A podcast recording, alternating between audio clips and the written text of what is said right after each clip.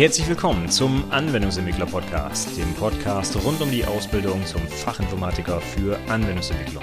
In dieser Episode geht es um kostenpflichtige Informationsquellen rund um die Ausbildung. Viel Spaß! Hallo und herzlich willkommen zum Anwendungsentwickler Podcast. Das hier ist die 23. Episode. Mein Name ist Stefan Macke und heute geht es um kostenpflichtige Informationsquellen rund um die Ausbildung. Ich hatte letzte Woche schon einige kostenlose Informationsquellen vorgestellt, wie man so rund um die Ausbildung auf dem Laufenden bleiben kann als Azubi und auch als ausgelernter Azubi nachher, also als richtiger Anwendungsentwickler, Softwareentwickler gibt es also ganz, ganz viele Sachen. Wenn ich mich in der IT und in der Anwendungsentwicklung umschaue, äh, was es an Neuigkeiten gibt und wo ich zumindest mal was von gehört haben sollte vielleicht. Und beim letzten Mal hatte ich halt eine ganze Reihe an kostenlosen Sachen vorgestellt und heute geht es dann in Richtung kostenpflichtiger Inhalte.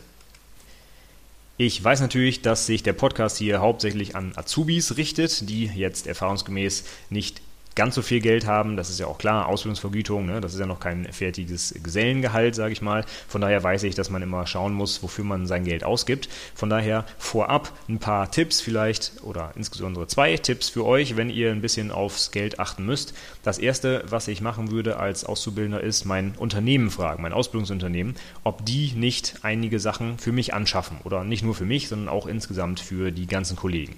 Bei uns im Unternehmen haben wir es einfach so gemacht, dass es eine EDV-Bibliothek gibt. Punkt 1, ja, wir heißen noch EDV ja, und nicht IT. Das macht auch nichts, wir machen trotzdem dasselbe, ja, nämlich Programme entwickeln und administrieren.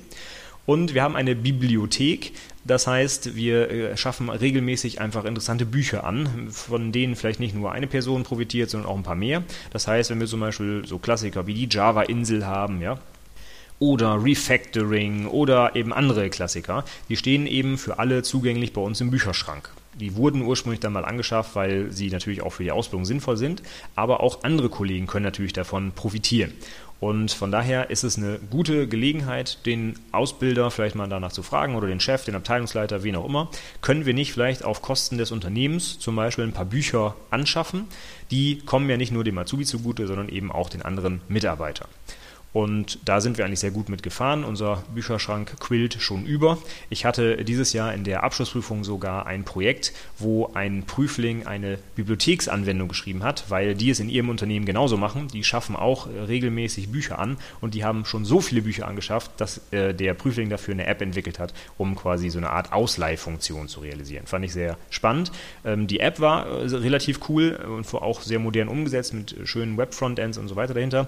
Aber auch die Idee dahinter dahinter finde ich natürlich toll, dass das Unternehmen also bereit ist, wirklich auch äh, durchaus eine Stange Geld in die Hand zu nehmen, um eben auch super Bücher anzuschaffen. Das heißt für mich, das Unternehmen ist dahinterher, dass die Mitarbeiter sich weiterbilden, dass sie auf dem Laufenden bleiben. Und ganz ehrlich gesagt, für ein Unternehmen so ein paar Euro für Bücher sind lächerlich im Vergleich zu äh, Schulungen, die man sich mal angucken kann. Ja, wenn ich also für eine äh, einwöchige Schulung 3.000 bis 4.000 Euro bezahle beim Softwareanbieter, da muss ich mir überlegen, kann ich das Ganze nicht auch für 50, 60 Euro mit einem guten Buch erledigen. Ja? Ich weiß, man kann eine Schulung nicht mit äh, einem Buch vergleichen, ja, das ist ein ganz anderer Kontext und ich nehme das auch anders auf und ich lerne das vielleicht auch nicht so gut, das ist mir völlig klar. Aber ganz allgemein haben wahrscheinlich mehr Kollegen etwas davon, wenn ein gutes Buch im Schrank steht, als wenn ein Kollege mal auf eine Schulung geschickt wird und dann seinen Kollegen das selber beibringen muss, was er da gelernt hat. Also meiner Meinung nach tut ein Unternehmen gut daran, wenn es eben seine Mitarbeiter zumindest was das Infomaterial angeht, fördert, indem es zum Beispiel Bücher anschafft oder zum Beispiel, wo wir auch gleich mit einsteigen, mit den Zeitschriftabonnements äh, mal eins abschließt, ja, denn die, die kommen dann einfach regelmäßig ins Haus, können irgendwo auf dem Schreibtisch liegen und jeder, der Interesse hat, guckt da einfach mal rein. Das trägt natürlich dazu bei, dass der Informationsstand der Mitarbeiter auf einem hohen Niveau gehalten wird und ich glaube, das ist absolut im Interesse eines Unternehmens. Von daher fragt doch einfach mal nach, vielleicht gibt es die Möglichkeit auch in eurem Unternehmen. Das war der erste Tipp. Der zweite Tipp, wenn wir im Bereich der Bücher gleich gehen, was meiner Meinung nach immer noch die wichtigste Informationsquelle ist, dann könntet ihr durchaus einiges an Geld sparen, zumindest langfristig gesehen, wenn ihr euch einen E-Book-Reader anschafft. Ich persönlich nutze den Kindle und ich nutze auch den günstigsten Kindle, den es gibt. Ich habe also jetzt nicht das High-End-Gerät für 200 Euro, sondern ich habe mir vor einigen Jahren schon den damals günstigsten Kindle, ich glaube für 60 Euro gekauft und der hat sich zumindest in meinem Umfeld schon deutlich und mehrfach amortisiert. Ich lese relativ viele Bücher und wenn man jetzt mal einfach ganz stumm vergleicht, die E-Books und die gedruckten Ausgaben, da sind teilweise 10, 20 Euro Unterschied. Gerade bei hochpreisigen Büchern ja, oder auch bei Büchern, die es vielleicht noch gar nicht am Markt gibt. Ja, das ist noch ein weiterer Vorteil. Die könnt ihr euch dann auch runterladen als E-Book, während die noch gar nicht gedruckt sind. Aber auch gerade wirklich bei teuren Büchern gibt es doch schon deutliche Preisunterschiede. Und in meinem Fall, nach dem fünften, sechsten Buch, hatte ich quasi die Anschaffungskosten wieder raus. Ich weiß, es gibt auch Nachteile, ja, man kann das Buch nicht ausleihen, ich kann es nicht in den Schrank stellen und äh, Lesezeichen reinmachen und weiß was auch immer, das ist alles völlig klar. Ob das Ganze was für euch ist, das müsst ihr selbst entscheiden, das kann ich euch nicht vorschreiben.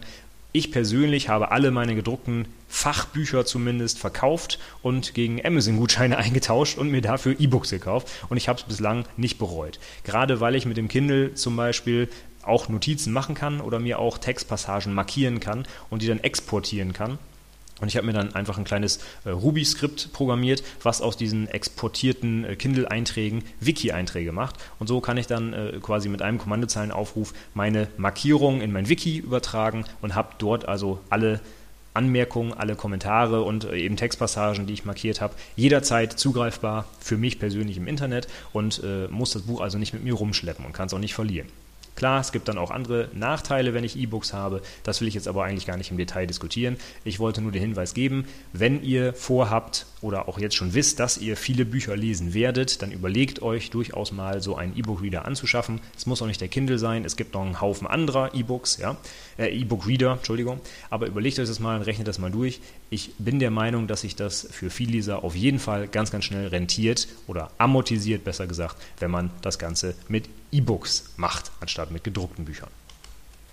So, dann kommen wir aber mal zum Inhalt. Die heutigen Punkte habe ich unterteilt einmal in den Bereich Zeitschriften, dann die Bücher, dann eine Sonderform, die Audiobooks, dann haben wir noch Berufsschule und Studium, dann zuletzt noch die Online-Kurse und Konferenzen.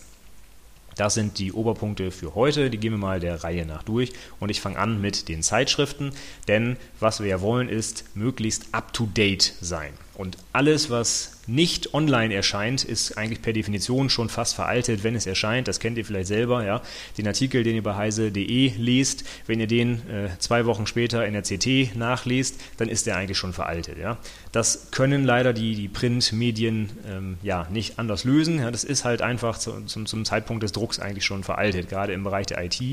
Dennoch ist eigentlich die Tiefe der Informationen, die man aus solchen gedruckten Medien ziehen kann, deutlich besser, wie ich persönlich finde, als die Sachen online.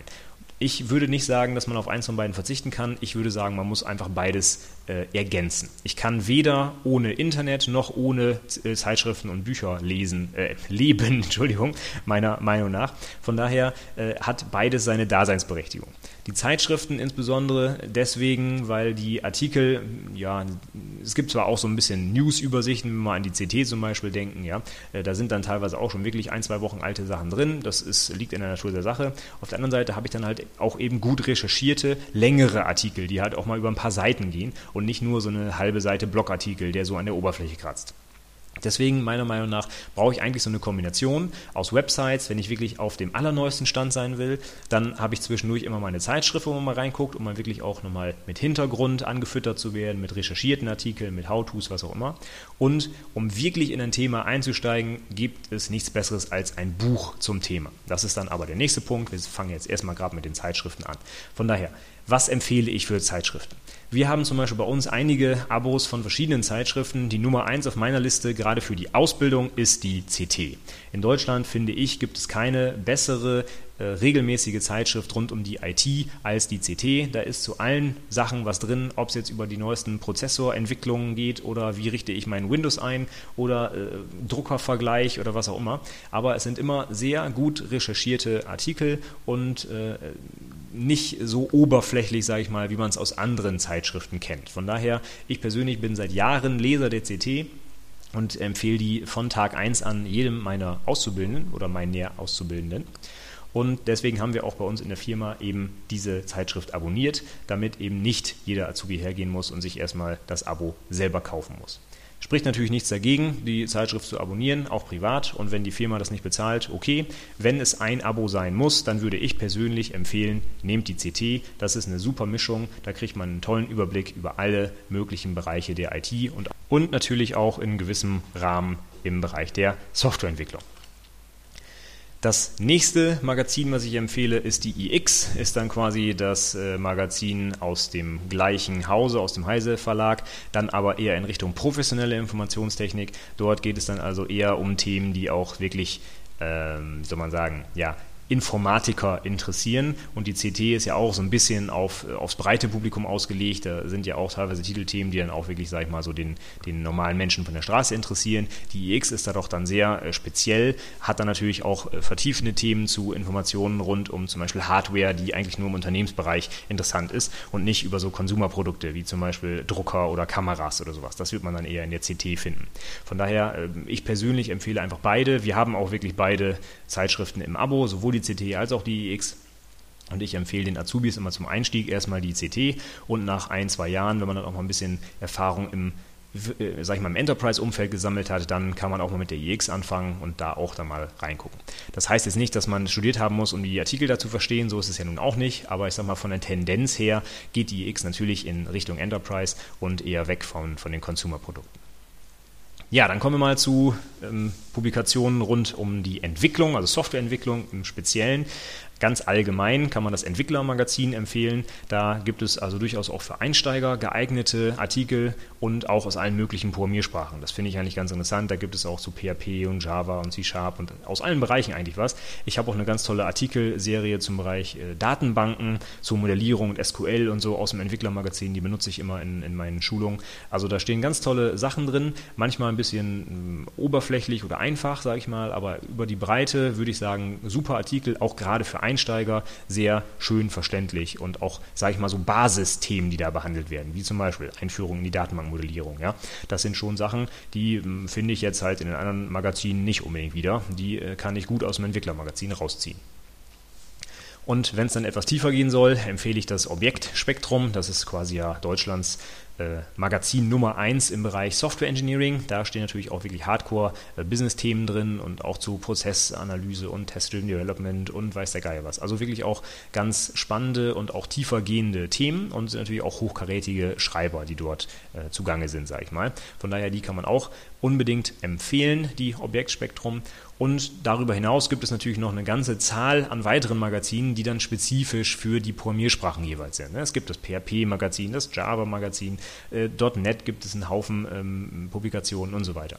Da kenne ich natürlich jetzt nicht alle, aber einige kann ich erwähnen, die ich persönlich sehr schön finde und ich beschränke mich jetzt mal hier auf den Bereich .NET und Java, weil das sicherlich, sage ich mal, so die zentralen Enterprise-Plattformen sind. Im Bereich .NET kann ich, äh, kann ich absolut empfehlen die .NET Pro. Die ist mit fast 15 Euro pro Ausgabe relativ teuer, aber wenn zum Beispiel die Firma das bezahlt, äh, kann sich das auch ein Azubi leisten. Ja?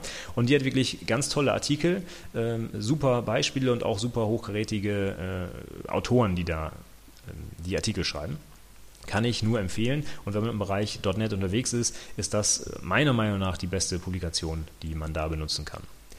Und für den Bereich Java gibt es das Java Magazin und das Java Spektrum. Ich persönlich kann beide empfehlen. Java Magazin ist eher so ein bisschen allgemeingültiger für den Programmierer, sage ich mal. Und Java Spektrum geht so auch teilweise in, in Richtung der äh, akademischen Ausbildung, sage ich mal. Auch ein bisschen andere, anderes Zielpublikum, würde ich sagen. So ein bisschen Objektspektrum. Ne? Es geht so eher in den akademischen Bereich und äh, Java Magazin geht eher so in den Bereich der Praxis, würde ich jetzt einfach mal so pauschal äh, abgrenzen. Beide Magazine haben aber tolle Artikel und sind auf jeden Fall auch zu empfehlen, wenn man im Bereich Java unterwegs ist.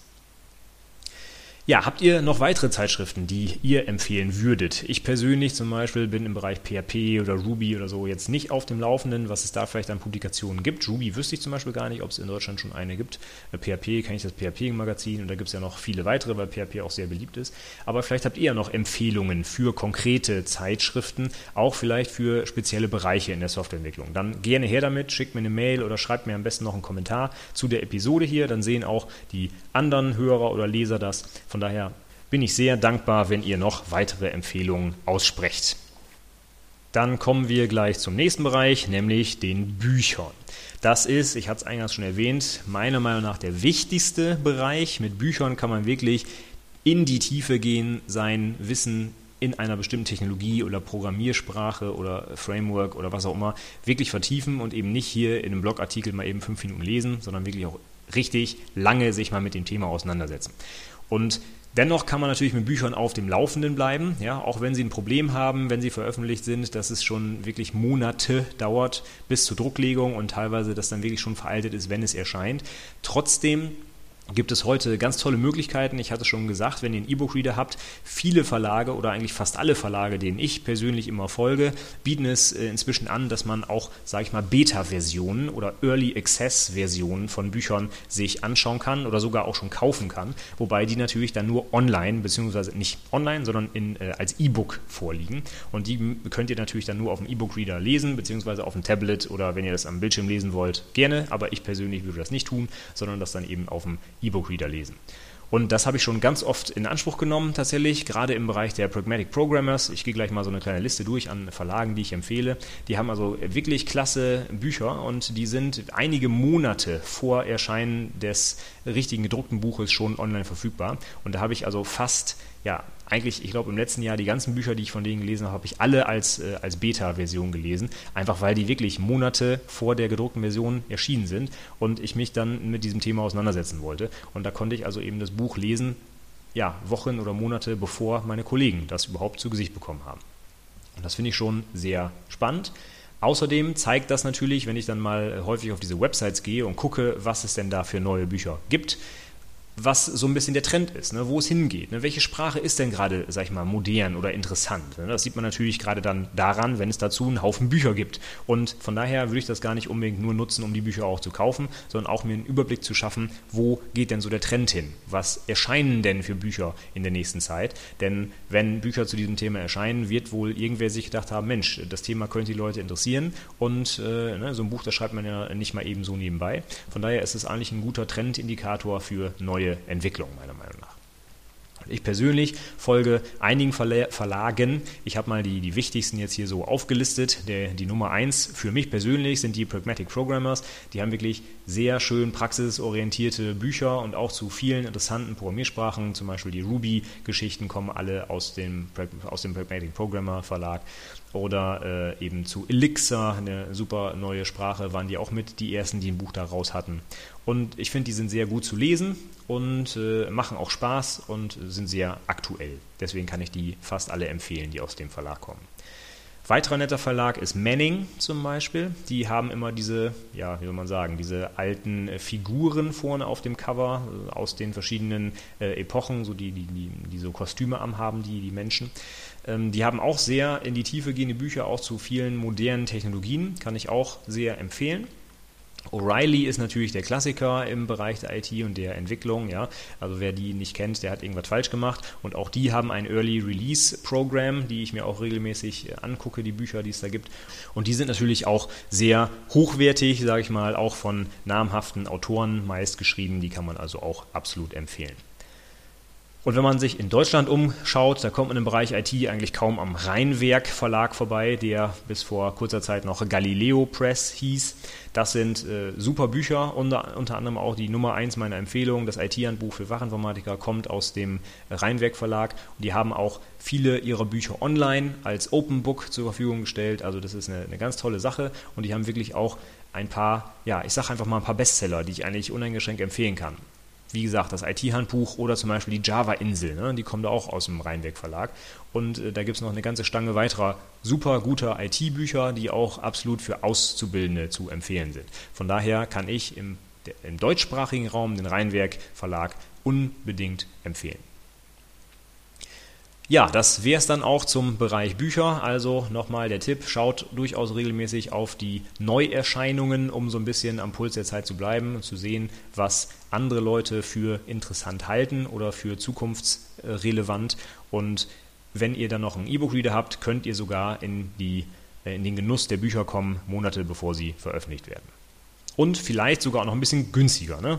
Das hatte ich noch vergessen zu sagen. Wir wollen ja auch ein bisschen Geld sparen als Auszubildende und die Beta-Versionen sind teilweise deutlich günstiger als die gedruckten Ausgaben nachher. Sind zwar hin und wieder auch ein paar Tippfehler drin, okay, damit kann man dann aber leben. Der Inhalt ist ja der gleiche. Und wenn man ähm, ja ein E-Book wieder hat, wie gesagt, kann man hier nochmal ein bisschen Geld sparen, indem man diese Vorabversion als E-Book bezieht. Gut, dann kommen wir zum nächsten Bereich, den Audiobooks. Ihr hört offensichtlich gerne Podcasts, sonst würdet ihr euch das hier nicht anhören. Deswegen kann ich nur empfehlen, äh, überlegt auch einfach mal einige Bücher als Audiobook zu hören. Ich persönlich äh, habe auch immer so ein bisschen Schwierigkeiten damit, Zeit zu finden, um Bücher wirklich zu lesen, wohingegen ich, wenn ich mir ein Buch anhören kann, durchaus die Zeit dafür finde. Zum Beispiel bei der Fahrt zur Arbeit oder beim Sportmachen oder bei der Gartenarbeit oder was auch immer. Äh, man kann ja durchaus mehrere Dinge tun, während man halt äh, einen Kopfhörer auf hat und sich da vielleicht nochmal das eine oder andere Audiobook anhören kann. Wenn ihr ein bisschen geübt seid, kann man die Geschwindigkeit der Audiobooks auch hochstellen, dass ihr also durchaus mit zweifacher, dreifacher Geschwindigkeit das hören könnt. Das heißt, ihr könnt wirklich durchaus schnell auch durch so ein Audiobook durchkommen und müsst jetzt also nicht wochenlang das äh, Ding euch anhören, wenn ihr euch so ein bisschen, sag ich mal, auf diese Geschwindigkeit trainiert. Ich persönlich habe das auch gemacht, geht relativ schnell. Irgendwann ist man dann schon verwundert, wenn man mal einen Podcast oder ein Audiobuch in der richtigen Geschwindigkeit hört und äh, fragt sich, Mensch, äh, redet der gerade absichtlich langsam? Äh, nee, das ist einfach, weil man sich so, so, so dran gewöhnt hat hat, dass man das eigentlich schneller anhört. Das funktioniert meiner Meinung nach einwandfrei, wenn man es ein bisschen übt. Und Audiobooks sind eine schöne Möglichkeit, auch relativ viele Bücher eben zu hören, wenn man eben nicht die Möglichkeit hat, regelmäßig was zu lesen oder vielleicht auch nicht die Lust hat oder kann das vielleicht nicht so gut oder wie auch immer. Audiobooks sind eine ganz tolle Alternative dazu und es gibt auch zum Beispiel von, von Audible ein, äh, ja, ein Audiobuch-Abo, wo man also eine monatliche Gebühr zahlt, ähnlich wie bei, bei Amazon Prime zum Beispiel oder bei diesen Streaming-Diensten, bei Netflix und so weiter, gibt es das Ganze eben auch für Audiobücher. Da kann man also einen monatlichen Beitrag bezahlen und kann dann also hm, eine gewisse Anzahl äh, an Audiobüchern sich anhören ohne dann halt für jedes Buch einzeln zahlen zu müssen. So eine Art Flatrate, wenn man so will. Und ich persönlich finde das sehr gut, denn die Bücher, die dort vertreten sind, sind auch wirklich interessante und äh, nennenswerte Bücher. Jetzt also nicht irgendwie nur hier die Märchen der Gebrüder Grimm oder sowas, sondern wirklich auch top aktuelle, neue Bücher und teilweise auch von den Autoren selbst vorgelesen. Also ich kann das Ganze wirklich nur empfehlen, wenn ihr nicht ganz so viel Zeit zum Lesen habt. Überlegt doch mal, ob das Ganze vielleicht mit einem Audiobuch besser für euch funktionieren würde. Gut, dann kommen wir zum nächsten Punkt. Das wäre der Bereich Berufsschule, Studium. Das kostet natürlich auf jeden Fall Geld, deswegen ist es auf dieser Liste hier, ja. Zumindest wenn es kein Geld kostet, direkt auch auf jeden Fall eure Zeit oder euer Unternehmen zahlt dafür ja fürs Studium oder für die Berufsschule.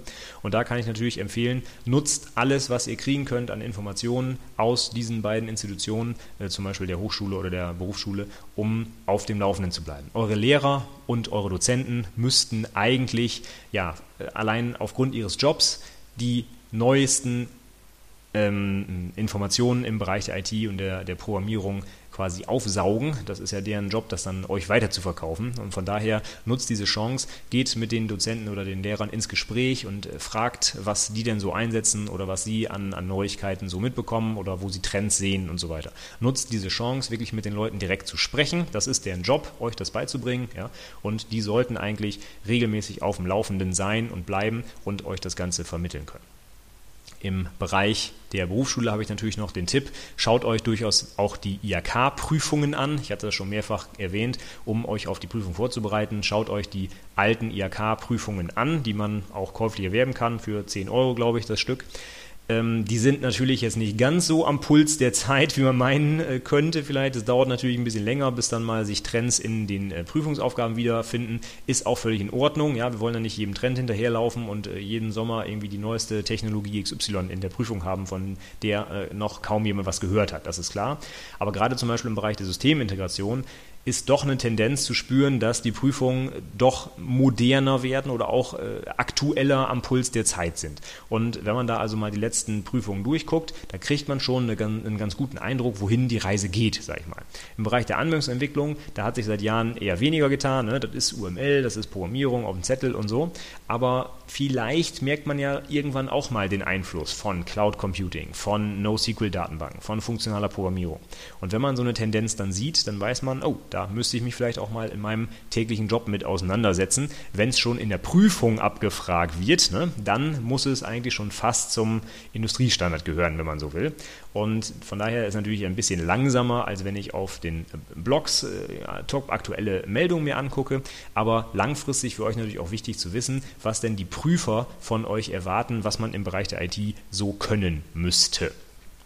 Von daher auch das eine Quelle, um auf dem Laufenden zu bleiben.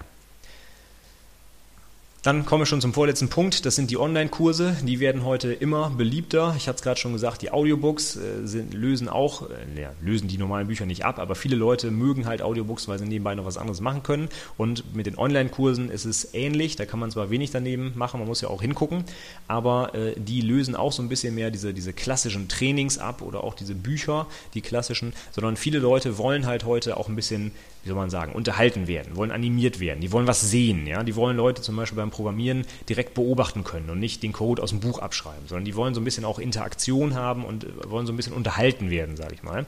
Und das funktioniert bei Online-Kursen natürlich sehr gut. Der äh, Anbieter Nummer eins, den ich natürlich nennen muss, ist Pluralsight. Da bin ich selber Kunde und äh, kenne die Kurse, die dort veröffentlicht werden. Und wenn ihr wirklich ja, sage ich mal, ähm, Unterricht haben wollt von den bekanntesten Entwicklern aus allen möglichen Bereichen und Programmiersprachen, dann schaut mal bei Pluralsight vorbei. Da sind also hochgerätige Entwickler aus dem Bereich .NET und Java und Ruby. Ähm, sehr namhafte Leute, die ihr bestimmt schon mal gehört habt, wenn ihr in der äh, Technologie unterwegs seid, die bieten dort ihre Kurse an. Also wenn ihr, sage ich mal, von den Besten lernen wollt, dann guckt euch mal Pluralsight an. Die haben wirklich super gute und auch sehr qualitativ hochwertige Kurse. Es gibt sicherlich auch Anbieter, die das Ganze kostenlos zur Verfügung stellen. Äh, ich habe beim letzten Mal schon gesagt, von den ganzen Konferenzen, die so stattfinden, findet ihr bei YouTube, bei Vimeo und so weiter eben auch die Konferenzvorträge. Aber die haben natürlich einen etwas anderen Ansatz. Ne? Die, die wollen, das ist ja keine Lehrveranstaltung, sondern es ist eben ein Vortrag. Es ist halt eben ein anderer Ansatz. Und bei Pluralsight zum Beispiel, dort wird also wirklich auch mit, mit Tests äh, nachgewiesen, dass ihr die Sachen verstanden habt, die da vermittelt werden und so weiter. Also es ist äh, schon sehr professionell aufgebaut. Es gibt noch andere Anbieter, nicht nur Pluralsight, es gibt auch noch Linda.com, Linda mit Y zum Beispiel, oder verschiedene andere Anbieter. Ich persönlich äh, habe jetzt damit keine Erfahrung. Ich kann nur Pluralsight weiterempfehlen, weil ich selber nutze. Gibt sicherlich noch andere Anbieter. Wenn ihr gute Anbieter kennt, dann hinterlasst mir doch einen Kommentar auf der Seite. Ich bin auch immer sehr interessiert daran, nochmal links und rechts zu schauen, was es noch so gibt. Von daher einfach her mit den Links. Ich poste die gerne und packe die auch gerne noch hinten dran an die Show Notes damit auch andere noch was von euren Empfehlungen haben. Und damit wäre ich beim letzten Punkt für diese Liste, nämlich Konferenzen.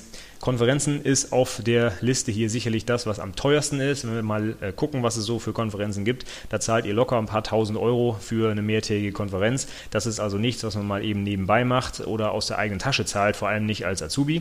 Aber wenn ihr die Möglichkeit habt, zum Beispiel im Rahmen ich weiß nicht, Weiterbildungsangebot des Unternehmens oder wie auch immer meine Konferenz zu besuchen, dann macht es unbedingt. Das ist wirklich eine ganz tolle Sache. Da könnt ihr also komprimiert in kurzer Zeit viele Leute kennenlernen, euch äh, viele Kontakte suchen, mit vielen Leuten sprechen und die, wirklich auch mit Leuten, die die Technologie, die ihr vielleicht anwendet, auch seit Jahren benutzen, ins Gespräch kommen und wirklich euch intensiv austauschen.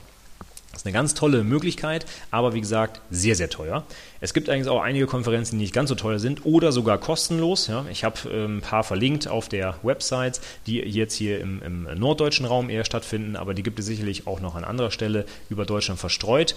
Und zusätzlich natürlich auch internationale Konferenzen mit hochkarätigen Speakern. Wenn ihr die Möglichkeit habt, da mal hinzufahren, nutzt das unbedingt. Es ist eine ganz tolle Sache. Ihr müsst nur euren Chef überzeugen, eben so ein paar tausend Euro locker zu machen, plus natürlich äh, Anreise und Unterkunft. Aber vielleicht ist es ja nötig oder möglich in eurem Budget vorhanden, dann nutzt es auf jeden Fall. Wird sicherlich einen bleibenden Eindruck hinterlassen und ihr habt äh, sonst, glaube ich, kaum die Möglichkeit, mit so hochkarätigen Leuten wirklich äh, face-to-face -face zu sprechen, sage ich mal, als auf solchen Konferenzen.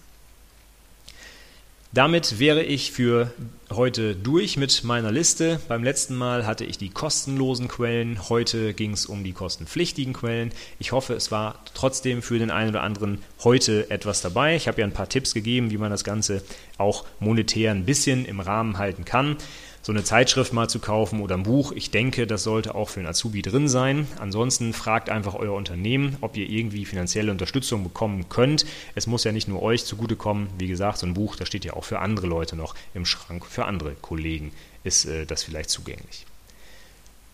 Okay, ich hoffe, die Liste hat euch ein bisschen geholfen. Wenn ihr noch weitere Anregungen habt oder Ergänzungen habt, was man noch so machen kann, um auf dem Laufenden zu bleiben und sich über die IT und die Softwareentwicklung im Speziellen zu informieren, dann her mit den Informationen. Schreibt sie am besten als Kommentar zu dieser Episode, damit alle anderen auch gleich etwas davon haben.